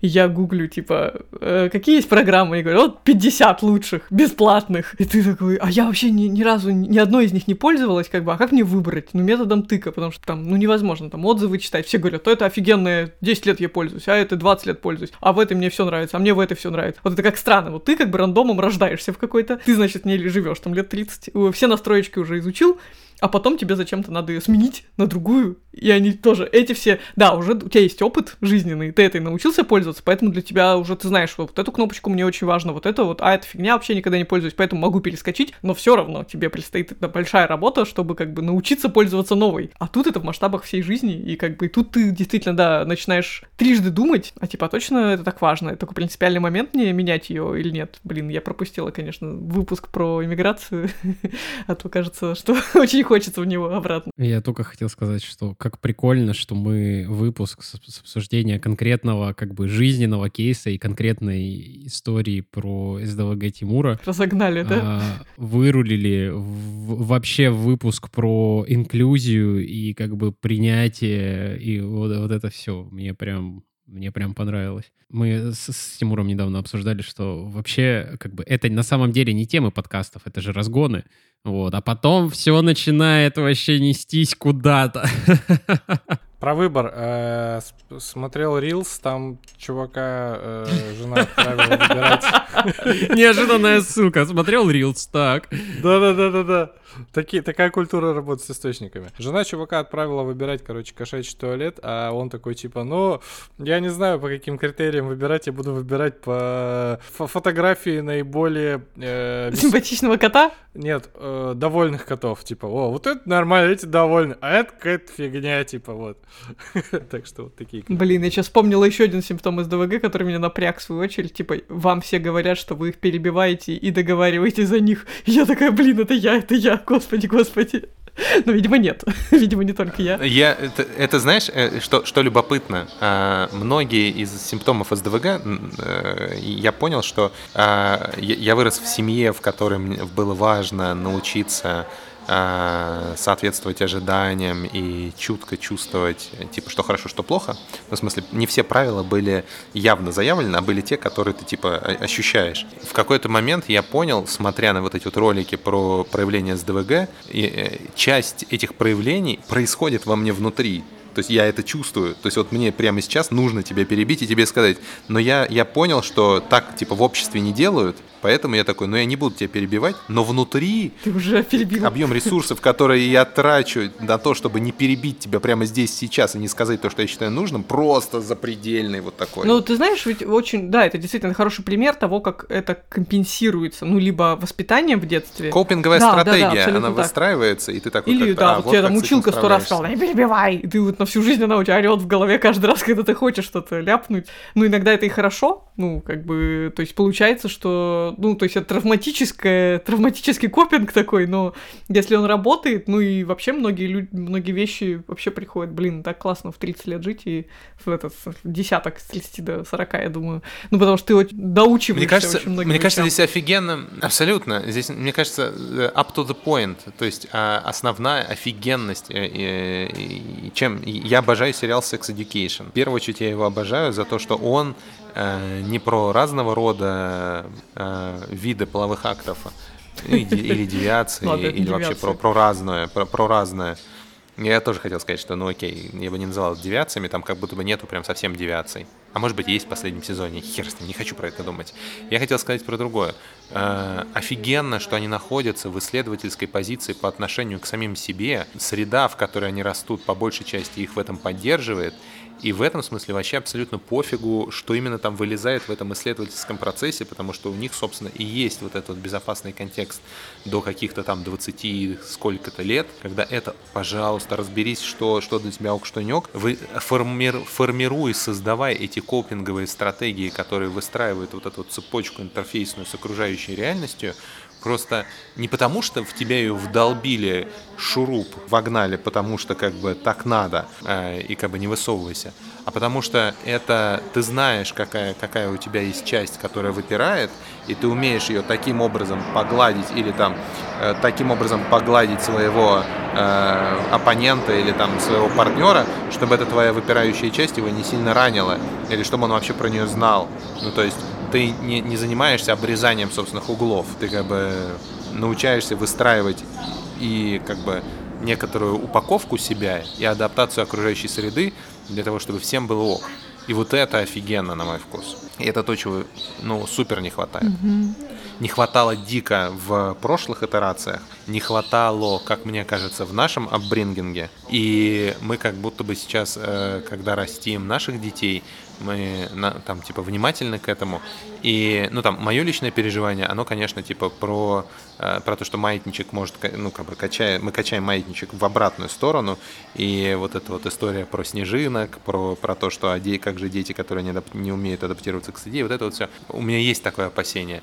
Но, как опять же показывает практика исследования, дети, которые устойчивые, научаются быть устойчивыми и стоять на собственных ногах, ну, более адаптивны к среде, чем те, кто э, умеют как бы без вопроса бить в рог просто, ну потому что как бы количество ситуаций, в которых это, этот способ срабатывает, сильно ограничен. М, У меня есть маленький повод для родительской гордости, который как раз наоборот э, какое-то время назад был не поводом. То есть я думала, что у меня проблемы с воспитанием ребенка, потому что ну, типа, дочка при мне гораздо более расторможенная. Ну, типа, она там, ну, от меня еще не может, но, типа, ну, в целом ведет себя гораздо более капризно. Там, ну, вообще, как бы, там, закатывает истерики, что-то еще, а как бы при этом все бабушки, ее отец во всех других средах это, типа, супер классный ребенок. Типа, она со всеми супер классная, кроме как со мной. Я из этого парилась, сходила к ней, с ней к психотерапевту, который говорит, да ну вы чё, это офигенно. Типа, у нее есть ситуация и среда, то есть у вас не такие отношения, что она может себя вести как попало, и типа она с вами абсолютно расслаблена. То есть она выпускает всех внутренних демонов, если ее там в саду заставляют ходить по струночке, или она даже с собственными бабушками, дедушками и папой не может э, вести себя так расслабленно, как бы получается, что у вас не очень высокий, высокий уровень доверия, что она как бы не боится при вас быть такой, и, ну, типа, потом она уже перерастет это, ей не надо будет беситься и сходить с ума, и она, ну, просто в сложной ситуации, она там при вас просто разрыдается и расскажет вам какую-нибудь херню, которая с ней происходит, которая ее парит, а не будет зажимать ее в себе. И это же такая супер подсознательная штука. Вот я не была с родителями никогда откровенной, и Да. не потому, что мне они сказали, никогда не приходи ко мне с этими вещами, просто, ну, так не принято было, и, и у меня не было чувства принятия. А у нее, походу, оно есть, то есть она знает, что если она реально меня там нахер пошлет, то как бы да, я разозлюсь, но потом мы пом- помиримся, как бы это не станет концом наших отношений, я ее не накажу никогда за это. И я такая думаю, блин, классно. Ну, то есть я никогда это специально не делала, но просто получается, что, ну, как такая как бы нормальная здоровая доля пофигизма к ребенку Так типа, приводит работает. к тому, что ребенок вот, вот как бы, а потом, наверное, все равно на нее общество наложит нужные ограничения, пускай получается, да, пострадавшая сторона, и со мной как раз у меня нет воспитанного и классного ребенка, но, наверное, это хороший задел на будущее, и, может быть, она по такому принципу себе, не знаю, короче, партнера по жизни будет выбирать, с которым можно это кайфовать, а не вот это вот как бы спать, положив руки поверх одеяла. Это отсылка к Ну, домострою. Ты знаешь, что в садах в детских детям так говорят до сих пор? Типа, ну, сон час, типа, руки поверх одеяла положите и так спим. Типа, ничего не объясняя, просто тупо так надо А в спать. чем сакральный смысл? Ну, чтобы не мастурбировали, чтобы не, Чтобы себя не бы, трогали. трогали себя за гениталии. Да, Да, Сережа. в детский да. сад ходил вообще? Вот так, вот такие есть правила. Это вы просто не помните, да, э, историю Сереги Я помню, я помню. Кстати, с Тимуром был- там был- были. был Не эпизод. будем к ней возвращаться. Хотел бы я к ней не возвращаться, Тимур. Я никогда это не забуду. Трогание яиц опять вплыло в Ты чат. знаешь, что меня... Знаешь, что меня за ту историю многие захейтили, потому, ну, не потому, что ты эту историю рассказала, а потому что я такой, сейчас, видимо, будет какая-то история, мы скажем, через сколько перемотать, и я забыл, короче. Пришлось слушать внимательно. Самый часто прослушиваемый выпуск, да? Слушай, это мои мысли как бы в Это школе, типа, знал бы я, насколько перемотать как бы вперед, типа, насколько нужно отключиться, типа, чтобы не быть в этом процессе. А, Боже, какая жесть. Ссылки как бы к, лу- к лучшим эпизодам. Ну, как к лучшим. Для кого как, будем честны. Явно не лучший эпизод твоей жизни, да? Это Ну, он часть меня. шорткаты вошел бы точно, знаешь, пере- перемотка быстрая в начале.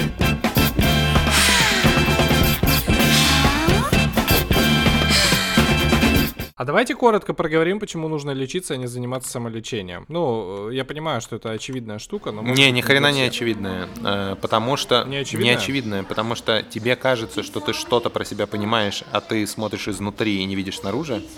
Во-вторых, э, когда ты с чем-то сталкиваешься, тебе кажется, что это все в тебе есть, и ты вчитываешь то, чего нет, потому что, опять же, ты смотришь изнутри, снаружи, а не снаружи. А в-третьих, ты ни хрена не специалист, и ты увидел одну сотую возможных диагнозов, одну десятую возможных проявлений, и ты не видишь всей картинки. И если у тебя болит нога, это не означает, что тебя кто-то укусил, может быть, у тебя разросся варикоз. Ну, в смысле. И ты как бы не сможешь адекватно это оценить. А, вот. Поэтому в случае, если что-то вызывает э, хоть сколько-нибудь серьезное беспокойство, важно диагностироваться. Это прям мантра, которую мы с женой преследуем последние, ну, ну наверное, с момента появления ребенка. Можно я добавлю? Тут такая штука, что с большинством каких-то таких ситуаций, с которыми, ну, как бы стоит обращаться к врачу, человек в жизни сталкивается впервые в своей. Ну, он живет первую жизнь, и он с этим столкнулся, и для него это удивительно, и про какие-то вещи он даже не знал.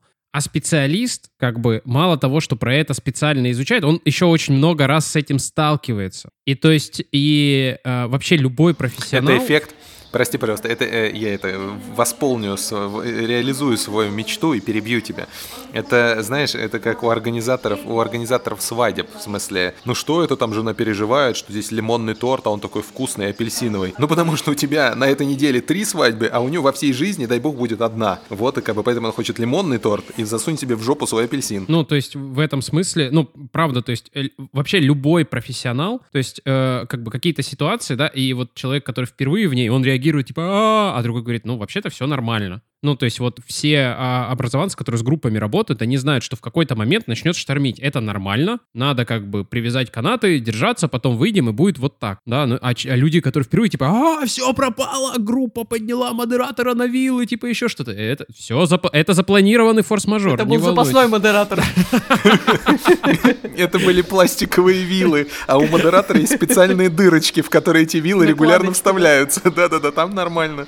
Да, да, да. И поэтому ну, как бы, правда, ну, если происходит что-то непонятное, нужно, ну, типа, обращаться в те моменты, ну, к тем людям, для которых это, ну, как бы, что-то понятное. Ну, то есть просто потому, что это позволит э, тебе, в том числе, лишний раз не переживать и не идти по тупиковым дорожкам. Что, если у тебя есть ДВГ, а ты с этим ничего не делаешь? Ничего, как ты живешь? Ну, то есть, э, если ты до этого Просто жил, не зная о том, что ухудшение качества жизни. Да, да, мне кажется, что тут важно, как бы есть две, такой, ну, две крайности. С одной стороны, тебе не хочется что-то менять и вообще копаться, типа ломать систему, которая и так настроена, а то сейчас поломают, вообще разучат меня ходить. Э, это плохо.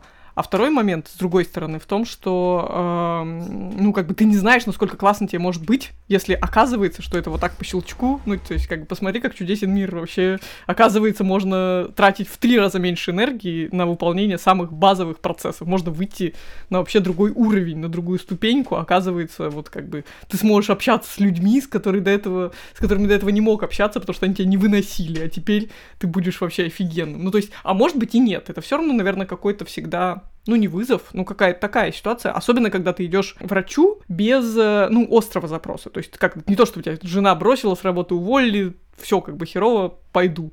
Мне кажется, тут очень важно иметь, ну, не мужество, скорее, как раз тоже какую-то степень самоорганизации, чтобы пойти и проверить может быть, без каких-то особых ожиданий, что тебе обязательно скажут, что это оно. Вот, ну, потому что просто, просто чтобы знать, в конце концов, это не такая большая цена э, этого знания, чтобы не получить его. Мне кажется, это очень крутой комментарий. Э, здесь две штуки. Мне кажется, это офигенно про мужество. Ну, в смысле, если э, это, здесь как будто бы нужно быть внимательным к себе и, ну, как бы признавать, что что-то не так. Не в тот момент, когда нога отвалилась, а в тот момент, когда она заболела или зачесалась как-то 17 раз неудачно и это про какую-то да, тонкость восприятия и внимания к себе. А второе, э, с противоположной стороны спектра, у НЛперов есть прекрасное высказывание типа «работает, не трогай руками, пожалуйста». Если тебя устраивает результат, пожалуйста, не трогай руками, потому что оно как-то работает, а, и ты не понимаешь как, и ты не понимаешь почему. Но если тебя в целом устраивает происходящее, не лезь туда руками.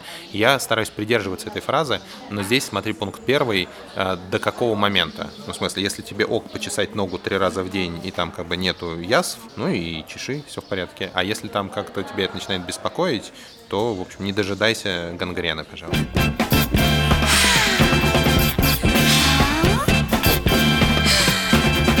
Рекомендации. Хочу порекомендовать э, сериал очень классный, сейчас смотрим, он как раз про инклюзию, и мне чем-то напоминает и Дирка Джентли, и как раз Sex Education. А, экстраординарная. Сериал, короче, про альтернативную реальность, в которой у людей в 18 лет, начиная с 18 лет, а, начинают, короче, находиться какие-то сверхспособности рандомные. То есть есть какие-то типа полетов классные, э, вот, а есть какие-то там типа странные. Вот. И у главной э, героини э, сериала ей уже там что-то 27, а у нее еще ничего нет. Вот. И она по этому поводу, естественно, загоняется. У нее есть подруга, которая может разговаривать с э, потусторонними духами. И, короче, она, ну, чтобы повеселить друзей, вызывает духа Гитлера, например. А они ему типа накидывают, э, какой он мудак и как, как и где он обосрался. Он такой, типа, Очень круто. Вот, это очень смешно. Да, короче, тоже про инклюзивность. Очень классный такой сериал. Вот, там есть клиника у них в этом мире, в котором, типа, в которую обращаются люди, у которых, ну, не получилось э, найти свою какую-то сверхспособность, и вот там вроде как помогают. Но мы в процессе. Клиника, которая помогает тебе найти свою суперспособность. Вау. М, Да. Это, понимаешь, Университет называется? это Школа, не, не, да. я вот про то, что да, это обла- образ идеального результата да, для какой-то, для школы, типа, или еще что-то прям. Я посоветую, возможно, его уже рекомендовали, потому что, мне кажется, он супер популярный а, документальный фильм, который называется «Три одинаковых незнакомца». Не было такого еще, нет, в рекомендациях? Но это... Нет, не было, но Если я не это ошибаюсь, это. BBC-шный, а может и... Нет, наверное, это американский какой-то фильм. Ну, короче, На Netflix он, точно да, есть он, он документалка. а, поднимает, во-первых, ну, как бы он основан на абсолютно реальной истории про... Про разлученных близнецов, которые? Да. А, Не всё, я близ- понял. Про тройняшек разлученных, Да. которые Ой, потом да, в да, взрослом возрасте встретились, и, собственно, но на самом деле он гораздо глубже. То есть, с одной стороны, там он немножечко, мне кажется, затянут за счет всей этой традиционной американской подачи, когда там пять человек э, разными, э, с разных э, м, кресел рассказывают одну и ту же историю, но в целом он скорее как раз про то, почему вообще мы такие, какие мы есть, и правда ли, что это определяется генами или воспитанием, или как это любят шутить, я не помню, кто любит шутить, то ли педагоги об этом, то ли еще кто-то, что типа есть три важных вещи, которые определяют тебя, типа твоя, типа твои гены, то, как тебя воспитали, и третье самое важное, хер знает чё. И вот как типа она больше всего вкладывает в то, что как, каким ты будешь, когда вырастешь. Ну и это правда. Я то это запомню, мне очень нравится. А, я, ну да, я не, не- точно процитировала, но суть в этом. То есть это как раз, может быть, немножко возвращаясь к разговору про СДВГ, э, ну, мы принимаем тот факт, что это реальный диагноз, и который связывает между собой людей из абсолютно разных семей, с абсолютно разными генами. Просто вот есть паттерн, мы его отметили, сделали его диагнозом, мы знаем, как лечить, классно. Но а, вот где эта грань между твоим характером и твоими отклонениями, все равно понять очень сложно. И даже СДВГ растет из типичных особенностей поведения, ну, ребенка в частности, который переходит во взрослую жизнь. То есть всем сложно удерживать внимание. Это мышца, которая качается с детства. Почему вдруг почему-то у кого-то она прокачивается, а у кого-то не прокачивается, хер знает. И поэтому, если бы мы знали рецепт, что это, например, чисто генетическая история, или наоборот, что есть какие-то супер воспитательные, образовательные технологии, которыми можно вырастить классного человека, наверное, кто-то бы это делал. И вот в этом сериале как раз рассказывается о том, что люди, блин, вкладывали большие деньги, чтобы узнать этот секрет, и даже, может быть, скрыть его от масс и использовать в каких-то своих целях, но походу, что нет, мы ничего про это не знаем, но гораздо доходчивее эту мысль можно осознать, когда посмотришь фильм. Мы за научную доказательность. Хер знает что. А, на- Наш главный Мы не источник, знаем, как любит лозунг доказательной медицины. Ты зря смеешься. Тимур, ты когда-нибудь э, знакомился с термином темная материя в физике? Да я не смеюсь, я понимаю, да. Темное излучение. Это как бы хорошее название для хер знает чего. Типа, что-то там влияет, но это хер знает какое излучение, а это хер знает что, где-то там хер знает где. Ну, типа, но очень красивой формулы. Да я, да я прикалываюсь. Вот Оля расскажет, что по примеру моих статей же в, ТЖ, да, этот э, при- пример неуверенного редактора, типа, вводили. Ну, когда ты пишешь какую-то статью про медицину или что-то вот поведение с этим связанное, на что-то опираешься, ты такой, кажется, вот э, Мы не это может быть вот так.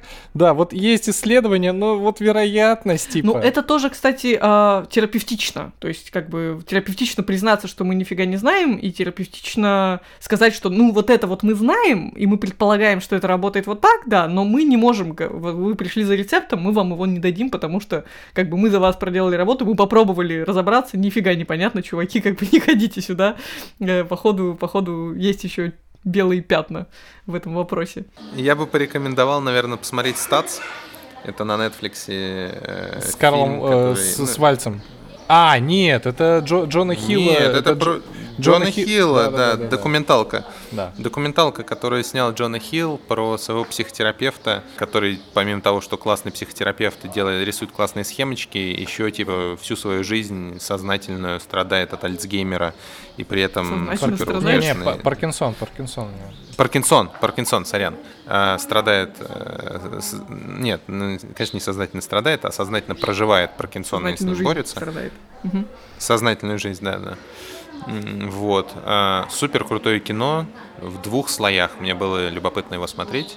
С одной стороны, методы, которые он предлагает, любопытные, классные, а с другой стороны, разворот, который происходит самим Джона Хиллом, который вначале заходит в такую в съемку отстраненной документалки, в которую я типа не буду вовлекаться больше, чем нужно, как режиссеру, чтобы снять хорошую документалку, и где-то в середине фильма понимает, что какое-то говно получается, если он сам не вовлекается в это как человек, типа как рассказчик, как субъект. И это прям офигенная трансформация там происходит. Да, очень хороший. За этим любопытно наблюдать. Мне кажется, в этом сезоне э, я как будто бы отрабатываю несуществующий рекламный контракт от Кинопоиска, рекомендуя фильмы, которые все еще можно смотреть на Кинопоиске, потому что это ц- целая проблема. Я на Кинопоиске с медиатекой посмотрел э, сериал «Темные начала» он называется. С Да. э, Джиллиан Андерсон. Филипп Пулман. Господи, я, блядь, э, все, все не туда. Темное начало по этой, по, по трилогии По книжки. Пулману. Филипп Пулман. Да, да, Пулману. да, да. А, Подожди, сериал или фильм? Была в А, потом 2000 сериал еще был. Вот, Не, там в 2000-х сериал, был фильм, а, который должен был быть вообще, ну, как бы ответом Гарри Поттеру, супер крутым, но как бы он не взлетел, несмотря на то, что он был супер дорогой, а это И HBO, очень классный, между прочим, был фильм-то. Ну, там, да, да, да, там такая заявочка. А это- мне не зашло. Ну, э, они... Они очень сильно адаптировали Упростили супер, книгу. да, да, да, супер такую как бы, ну непростую книжку Пулмана под традиционный такой голливудский сюжет подсказку, а, а сериал а, HBO они ну сразу сделали ставку такие, все будет три сезона, снимаем сразу, ну то Не есть не торопимся никуда. оглядываемся, да, три книжки, три сезона, всех законтрактовали сразу на все и снимали. Им там немножко ну помешал ковид, вот, э, в перерывах между вторым и третьим. И самое прекрасное, что это, ну, как бы законченная история. То есть и трилогия закончена, и как бы сериал закончен. У этого всего есть э, три... Они досняли его? Да-да-да-да, он в в 22 году закончен, и он есть э, на Кинопоиске полностью. Это, э, ну, прям важное преимущество лично для меня. Я не, не могу смотреть незаконченные истории, я потом извожусь. Так вот, у, у этой штуки есть несколько, как бы, классных особенностей. А первое — это прям сказочка. Ну, то есть это прям, типа, подростковая или детская сказка. Вот это, вот, типа, это то, почему мы любим, например, там, Гарри Поттера и так далее. То есть это такая очень э, классная, добрая, правильно сделанная, как бы, фантастика с, с, как бы, с многослойным путем героя. Ну, вот все прям здорово. При том, что, ну, это и написано прикольно, и снято прикольно. Очень красиво, очень прикольно. Там есть, ну, как бы, классные визуальные ходы. Несмотря на то, что это сериал, это очень приятно смотреть дома на большом телеке. Я не знаю, как на большом экране, но на телеке прям классно. Ну, то есть ты прям смотришь такой, вау, вау, ну, прям здорово. А, и третье, Пулман известен тем, что он, типа, лютый противник религии. Типа, они вместе с Докинсом там вообще, короче, воюют против католической церкви жестко. И А он входит в, в- в один из э, вот этих всадников э, апока- наверняка. Да? Потому что Окей. главный антагонист этой трилогии — церковь. Ну, то есть там есть как бы... Ну, Да, это не совсем это церковь, но, хорошо. но, но, типа это прям... Ну, то есть... Что значит не совсем церковь? Это прям церковь с ангелами, ну в смысле? Ну, да, да, да, да. То есть они олицетворяют там, ну, некоторый как бы догмат, там очень, ну, типа четкий э, конфликт есть, и при этом э, это, ну, как бы история, ну, вот знаете, типа, там герои, они зачастую от антигероев неотличимы. А вот к третьему сезону там, ну, ты просто, ты не понимаешь, кто мразь, а кто на самом деле, типа, протагонист, и кто антагонист. Ты, ты такой, типа, «А, сложно. Ну, то есть, и это такая нетипичная в этом смысле сказка. В этом смысле, мне кажется, это, это «Игра престолов» наоборот. В «Игре престолов» типа первый сезон был классный, а последний такой все более и более говно, и как бы все становится все более и более прозрачным. А у Пулмана, я, я забросил его смотреть на где-то в середине третьего сезона, и я, потому что я не знал, что его досняли. Э, И там он как раз к третьему сезону начинает разворачиваться, и как бы лошадка, как в том мемчике, начинает отрисовываться все более и более детально. Там, да-да-да, там в третьем сезоне реально лошадка прям нормально отрисовывалась. То есть в этом смысле там концовка как бы очень классная. То есть они начинают с простой экспозиции и заканчивают прям, ну, типа, прям мощно. То есть как, как будто бы это все вот подводка, ну, это и есть подводка. Почему я рекомендую в этом выпуске это? Потому что как все это произведение, оно как будто бы про принятие, про поиск как бы своего пути, про учет там своих особенностей и так далее. То есть это все еще подростковая сказка. То есть глав, главная героиня, она типа девочка-подросток, на которую как бы что-то свалилось, там некоторое количество как бы обстоятельств, она с ними как-то уживается. И да, она прикольная, но она девочка-подросток. И мы вот с Леной обсуждали, что блин, как прикольно, это прием и вот во втором «Аватаре», и в, в этом сериале действует, что вот эти традиционные голливудские приемы, когда ты такой, почему вы так тупо поступаете, они смотрятся очень органично, когда главные герои дети. Подростки тупо поступают, потому что они подростки такой класс, очень органично, типа здорово, как мы выберемся из этой задницы, типа чему мы научились в прошлых выпусках. И там как будто бы у героев э, есть, э, ну, как бы право на эмоциональные нерациональные решения, просто потому что вот так. И за этим очень здорово, интересно наблюдать. Он не очень большой, вот, я прям сильно его рекомендую. Спасибо. Да, я сейчас еще вдруг понял, что я сейчас э, прорываюсь через игру в бисер, и э, помимо того, что, ну, это прям прорываюсь, я давно не читал, ну, в смысле, mm-hmm. книжку, которую так сложно читать, но это прям кайф. И мне кажется, она очень в тему про... Мы почему-то упомянули призвание и поиск собственной, собственного места и вообще вот этот вот внутренние процессы, которые происходят, почему-то мне она сейчас всплыла. Может быть, просто потому, что я ее читаю. Вдруг она кому-то зайдет. Отлично. Пусть будет, да. Финализируемся. Хорошо. Спасибо хорошо большое. Пошло, да? Классно Да. поболтали. Всем привет из Катманду. Тим, вообще, вообще молодец, да, что с Катманду, да. Что-то про да, у Пелевина что-то было. Ну ладно.